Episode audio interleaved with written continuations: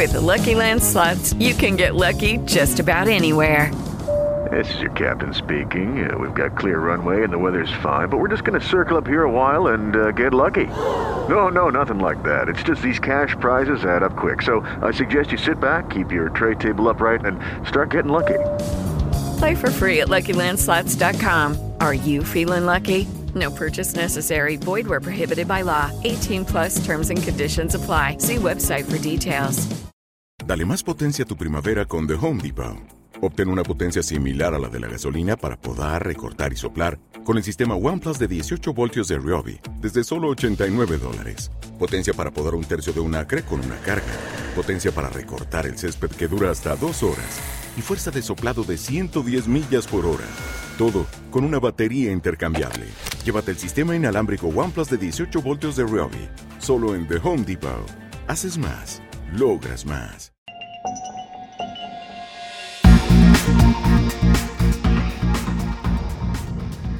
¿Cómo le va? Yo soy Manuel Yáñez, esta es la dosis diaria y como siempre me da de verdad un gusto enorme que nos acompañe a conocer y analizar estas que son las principales notas que usted leerá, verá o escuchará en los medios informativos más relevantes del país. En Estados Unidos, la Cámara de Representantes aprueba juicio político contra Joe Biden.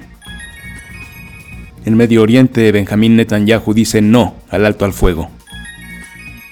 Organizaciones venezolanas piden a la ONU estar atenta debido a las elecciones en el 2024 en ese país. Será López Obrador quien nombre a la nueva ministra de la Suprema Corte de Justicia de la Nación. El Congreso de la Ciudad de México no aprueba la ratificación de Ernestina Godoy como fiscal. Ian Emanuel González Santos obtiene su título como químico farmacéutico por la Universidad de Guadalajara. Ian tiene 13 años. Platicaremos hoy también con José Carlos Femat, la voz de la energía, y con Pamela Jara Gómez, que nos platicará qué es el proyecto Sentido. Empezamos.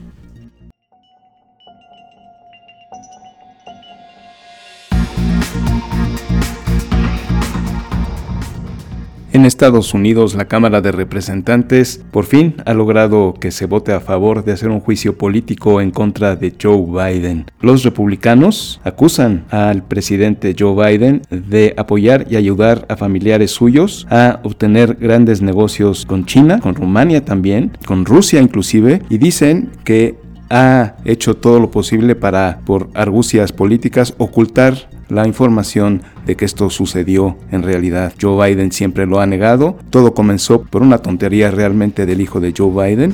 Hunter Biden tiene una computadora que no servía, la mandó a arreglar. La persona que la estaba arreglando vio alguna información por ahí que le llamó la atención, sobre todo de negocios que en teoría hizo Hunter Biden con Ucrania se acordará todo este teje y maneje que hizo inclusive cuando fue presidente Donald Trump que le habló a Volodymyr Zelensky.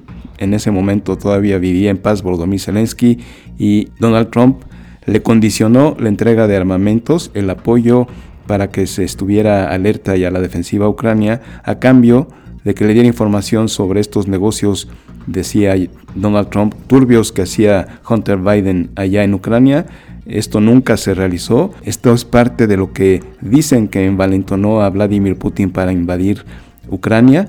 Así es de que todo este embrollo aún está en la mente de los republicanos. Habían ya intentado antes de llevar a juicio político a Joe Biden por ocultar información respecto a los negocios de su familia en estos países, en Ucrania, en Rusia, en China, en, Rumania.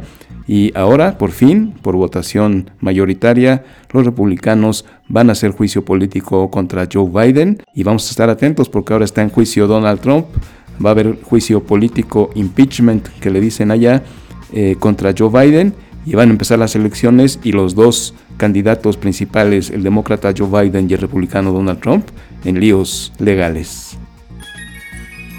Aumenta la presión internacional para un alto al fuego en Medio Oriente el apoyo hacia Israel es menor que al inicio del conflicto.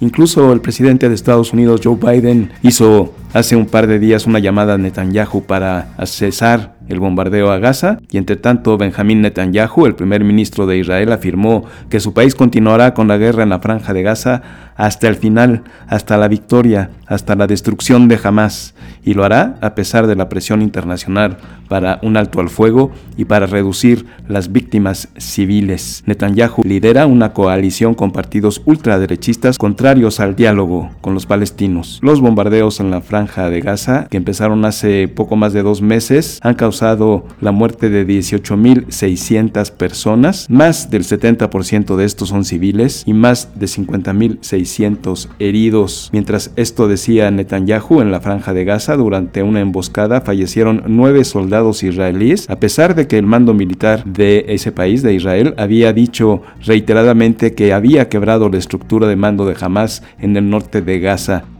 Aquí en la dosis diaria hemos opinado que estos bombardeos indiscriminados, tristemente que han matado a estos 18 mil personas, la mayoría civiles, tiene un efecto contrario al debilitamiento de Hamas. El odio hacia Israel crece por parte de familiares que han perdido a sus seres queridos, con el consecuente apoyo a Hamas o quizá incluso con la formación de nuevos grupos terroristas. Lo que debería hacer Benjamín Netanyahu es llevar ayuda humanitaria, hospitales móviles, agua, alimentos a la población palestina y por supuesto proponer de manera unilateral un alto al fuego pero no, esto no va a pasar, ya oímos lo que dice Benjamín Netanyahu, no se ve en el corto plazo, ni siquiera en el mediano plazo, que vaya a haber un nuevo cese al fuego en el Medio Oriente.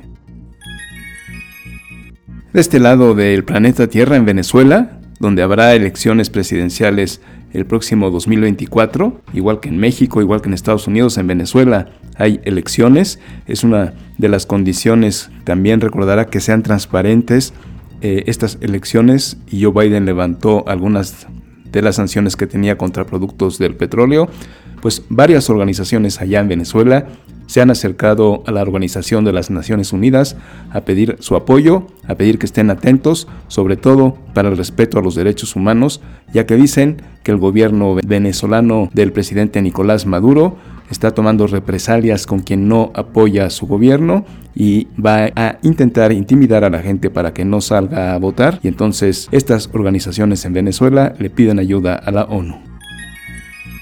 En México, tal como lo habíamos previsto, en el Senado no se ponen de acuerdo o no se quisieron poner de acuerdo y va a ser prerrogativa del presidente de la República de acuerdo a la Constitución que sea él, Andrés Manuel López Obrador, quien nombre al nuevo ministro de la Corte en la Suprema Corte de Justicia de la Nación. ¿Quién será? ¿Será la hermana del jefe de la Ciudad de México, Lenia Batres? ¿O será la hermana de la secretaria de Gobernación, Berta Alcalde? ¿O será Herendira Cruz Villegas? ¿Quién será la nueva ministra de la Suprema Corte de Justicia? Suponemos, aquí apostamos en la dosis diaria porque va a ser la hermana de la secretaria de Gobernación, Berta Alcalde, pero vamos a ver, vamos a ver si en su conferencia matutina, en la mañanera, López Obrador dice algo al respecto, si se pronuncia de inmediato o si se toma un par de días para nombrar a la nueva ministra de la Corte de la Suprema Corte de Justicia de la Nación.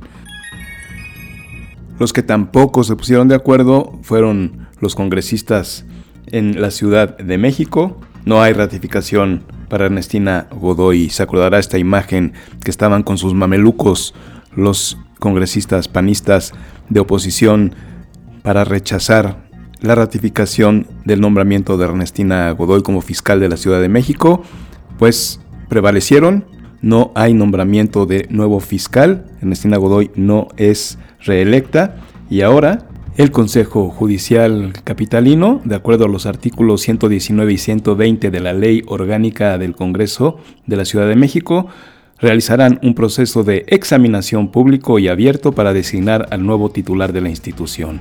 El Consejo deberá proponer, con la aprobación de las dos terceras partes de sus integrantes, a él o al jefe de gobierno una terna de candidatos para que seleccione y remita el nombre de una persona al Congreso.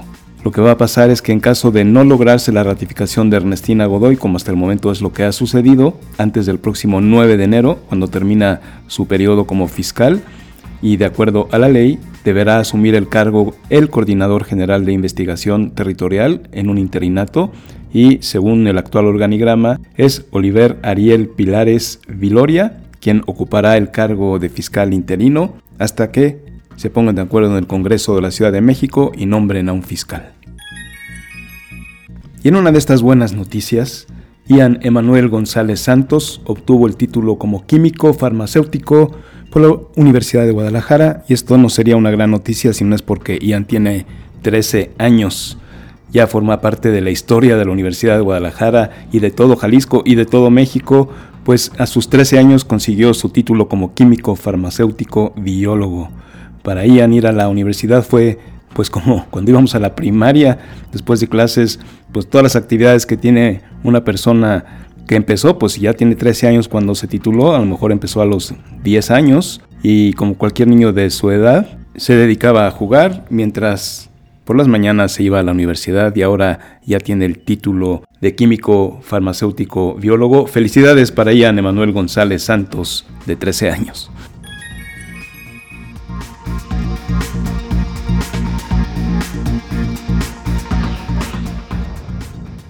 Terminó la COP28, finalmente, se extendió el final como que se desvelaron y estamos platicando precisamente con José Carlos Femat, la voz de la energía, sobre qué pasó, cuál fue la conclusión de la COP28. ¿Fue buena o fue mala, José Carlos? ¿Cómo estás? Hola Manolo, muy buenos y fríos días, todo muy bien, gracias a Dios. Pues mira, sí, efectivamente, Manolo, esta, esta eh, reunión de la COP28, pues como que desairó a muchos. Sí se llegaron a buenos compromisos, eh, pero las discusiones como que estuvieron marcadas por, pues, por muchas disidencias, este, ahí, ahí la, OPEP pues también eh, adquirió, bueno, tomó su papel, ¿no? Defendiendo eh, al, petróleo sin mencionarlo. Pero mira, déjame darte primero como un contexto, porque recientemente la Agencia Internacional de Energía, este enorme think tank que eh, agrupa a los principales países que consumen eh, productos petroleros y derivados del petróleo, lanzó un informe diciendo que la contaminación en el aire, que es alimentada en gran medida por el sector energético, provoca eh, hasta 6 millones de muertes prematuras al año en todo el mundo.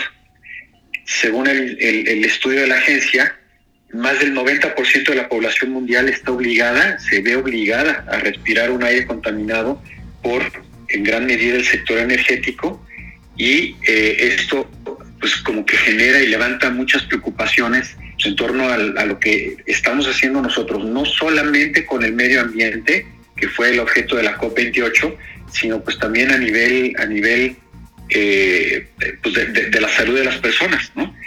La inversión en energías limpias sí ha experimentado un aumento del 40% desde 2020, sobre todo por todas estas inversiones que se han llevado a cabo en las energías eh, solar, eh, fotovoltaica y todo esto que vemos ya con mayor eh, presencia en las calles en los vehículos eléctricos.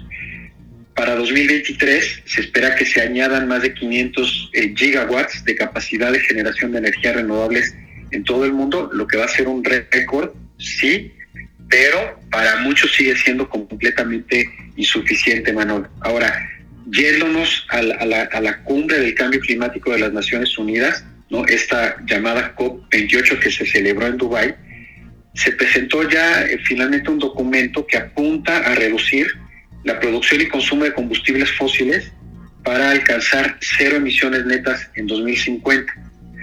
Ahora, ahí, ahí está el truco, porque no se menciona la eliminación completa de los combustibles fósiles, pero sí se insta o se, se, se combina pues a la rápida reducción del carbón y se limita la autorización de nuevas plantas de generación de electricidad basadas en el carbón. O sea, no están hablando de diésel, no están hablando de combustóleo, no están hablando de coque, ¿no? El artículo 39 de este documento subraya la necesidad de reducciones ya eh, profundas, sostenidas en las emisiones, proponiendo medidas que incluyen, y esto fue un buen acuerdo, triplicar la capacidad de energía renovable a, nivel mundial, es decir, lo que hemos visto de 2020 a la fecha, este incremento del 40%, pues hay que triplicarlo todavía y además hay que mejorar al doble la, eh, la eficiencia energética.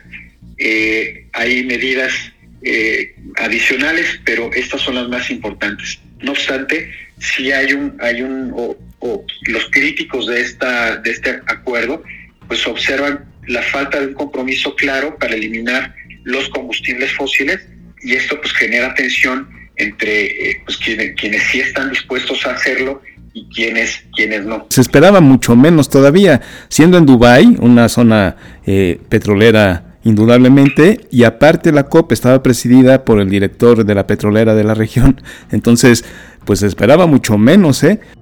Sí, con todo, fíjate, o sea, fue un buen acuerdo, fue un buen acuerdo, pero, o sea, como que no se mencionan eh, datos específicos, no se mencionan políticas específicas, eh, y eso pues como que dejó un, un mal sabor de boca a quienes justamente pues esperaban esperaban ¿no? que la COP, esta COP fuera decisiva.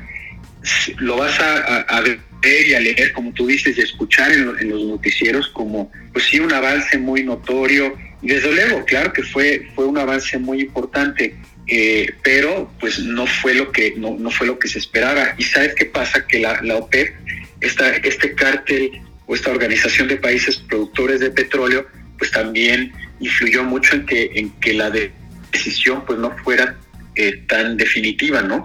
Eh, la OPEP claramente, pues lo que ellos dicen eh, es que hay que eliminar, sí, los combustibles fósiles de manera progresiva y no tajante. Por ejemplo, Arabia Saudita y Rusia lo que hicieron durante la discusión de este documento fue decir, bueno, pues vámonos a centrar en la reducción general de la contaminación, pero no hablemos específicamente de los combustibles fósiles. Y esto contrasta con la visión de otros 80 eh, países, incluyendo a Estados Unidos, fíjate, Estados Unidos y a la Unión Europea, que exigieron un acuerdo que estableciera claramente el fin del uso de los combustibles. Entonces ahí vemos el choque.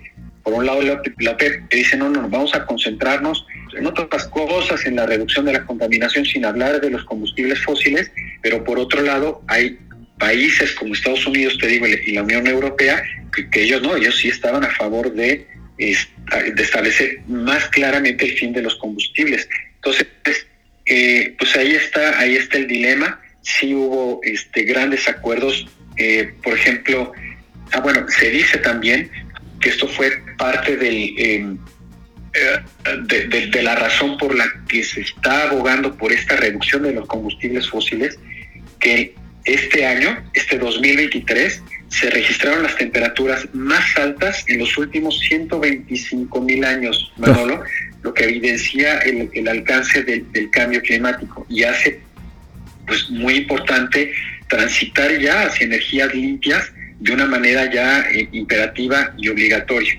Se, espera también eh, que ya el año que entra, en la reunión de la COP29 en Azerbaiyán, y, ya, y sobre todo eh, en, la COP30 que se va a llevar a cabo en Brasil en 2025, pues ya se tomen medidas mucho más agresivas, contundentes eh, y sólidas para eh, pues tratar de continuar mitigando el cambio climático. Y, y, y, así es, Manolo, sí, se llegaron, te digo, a buenos, a buenos acuerdos, se lograron, por ejemplo, crear una bolsa para apoyar a aquellos países que se vean afectados por los efectos del cambio climático. Me parece que se generó una bolsa de 700 millones de dólares.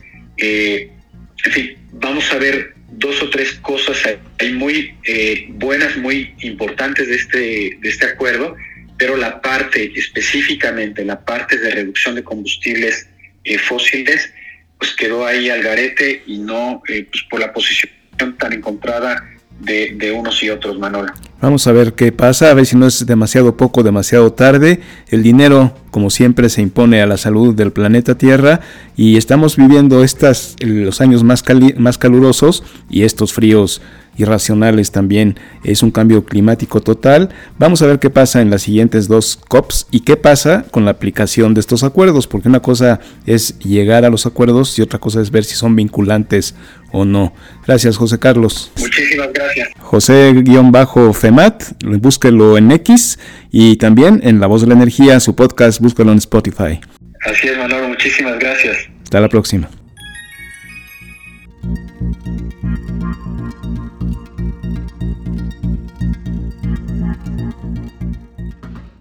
Ya estamos aquí platicando como todos los jueves con Pamela Jara Gómez y nos habías prometido, nos habías adelantado la semana pasada que íbamos a hablar del proyecto Sentido y nos dejaste con una gran duda. ¿Qué es el proyecto Sentido? ¿Cómo estás Pamela? Hola, muy buenos días Manuel, muy bien yo, muchas gracias, espero que tú estés bien también y todos por allá. Todo muy bien, gracias Pamela. Bueno, vamos a por el, proyecto Sentido. El proyecto Sentido es eh, una denominación que le dio un médico francés, no recuerdo su nombre en este momento, que habla de todo lo que hay en la psique de mamá y de papá previo a la gestación del feto.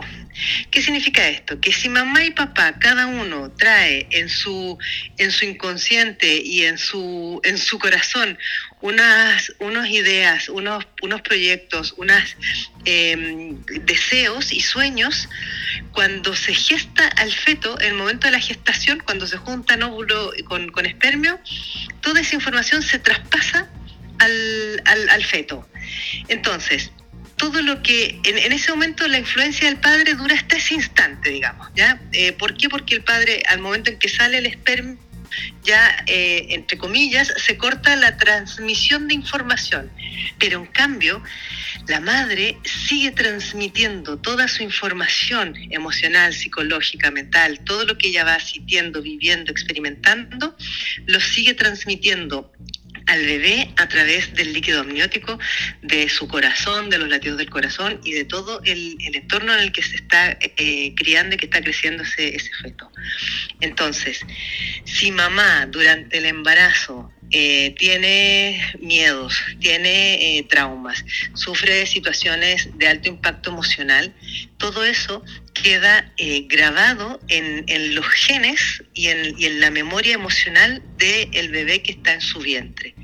Entonces, se, ha estimado por, por, todos los estudios que se han hecho es que el proyecto Sentido comprende más o menos desde unos seis meses antes de la gestación hasta el, mm, dos, tres años de edad del niño. ¿ya? Yo esto lo he mencionado muchas veces, la importancia de los primeros dos, tres años de edad de, de los niños, que es donde está toda la información que ha traspasado mamá.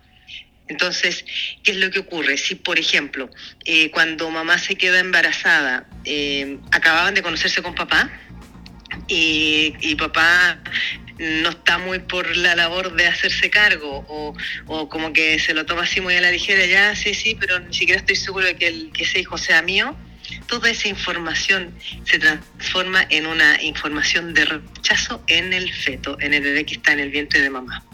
De la misma manera, si por ejemplo eh, mamá estaba por eh, justo está acababa de entrar a la universidad o está en un trabajo que eh, tenía la posibilidad de un, de un cambio de, lugar, de un ascenso, de un, cargo nuevo, o irse a otra ciudad o a otro país, y producto del embarazo no puede hacerlo, todo ese resentimiento, esa frustración, esa rabia que puede generar incluso en un momento dado, de decir, Jolines, que en mal momento viene este niño.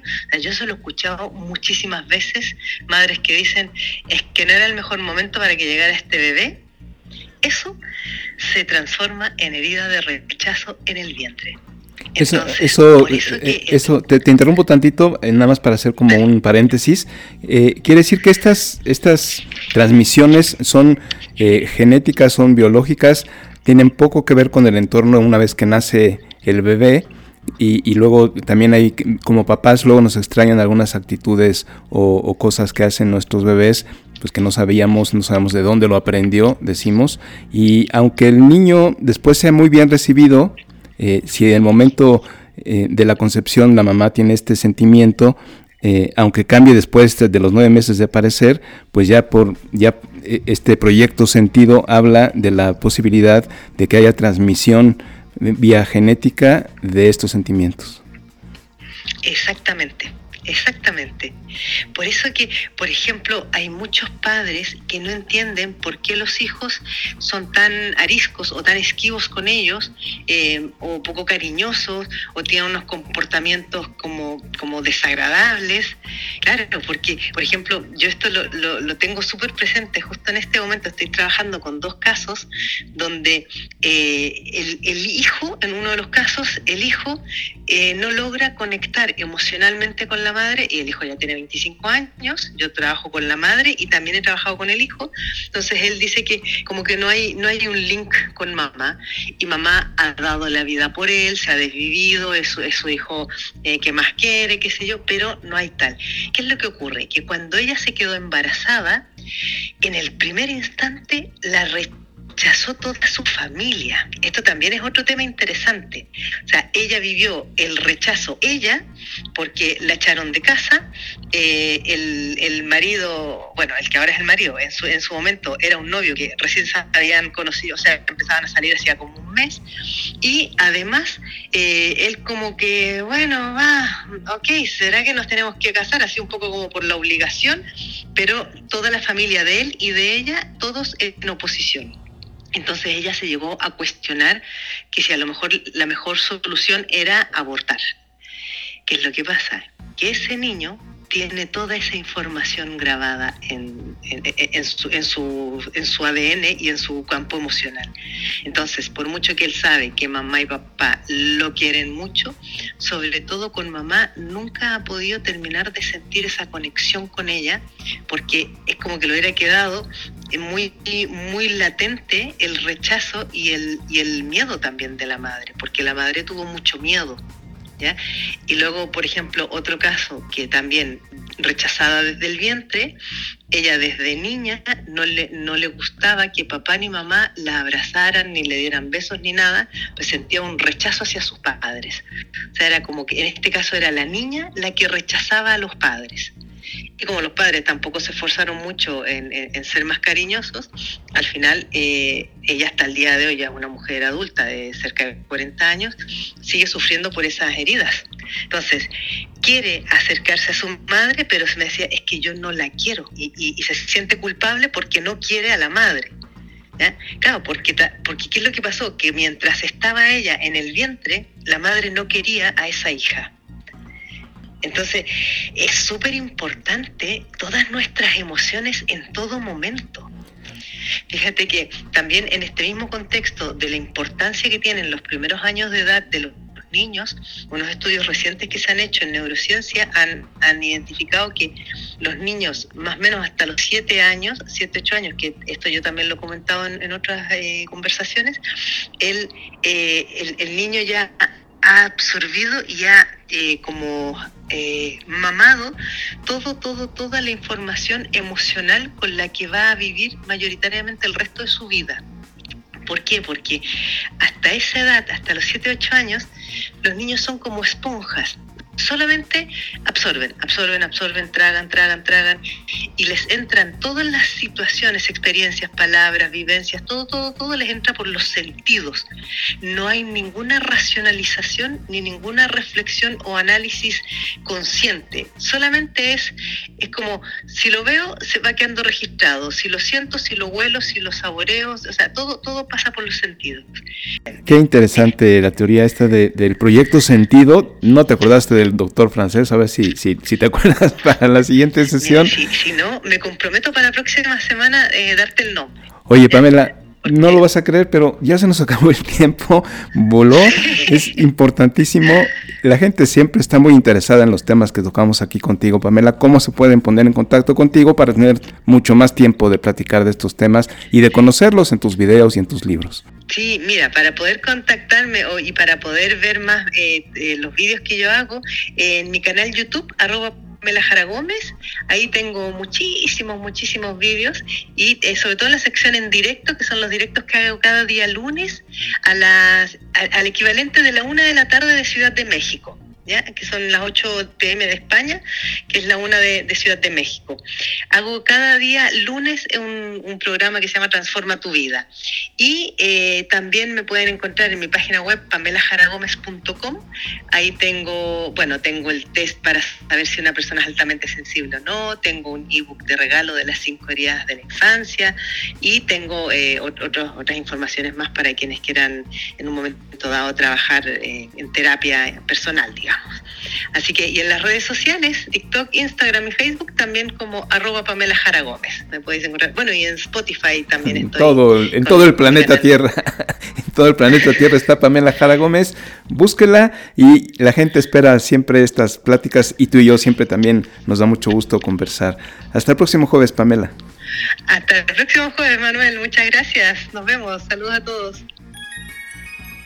Hasta aquí su dosis diaria de hoy. Hagamos de estos temas tema de conversación. Búsquenos en redes sociales. Cuando usted tenga el tiempo disponible, escúchenos a través de Spotify, Apple Podcast. Ahí donde usted escuche su podcast favorito, denos un like. Síganos para que usted esté al día todos los días. Por lo pronto, ya está usted informado. Pásela bien.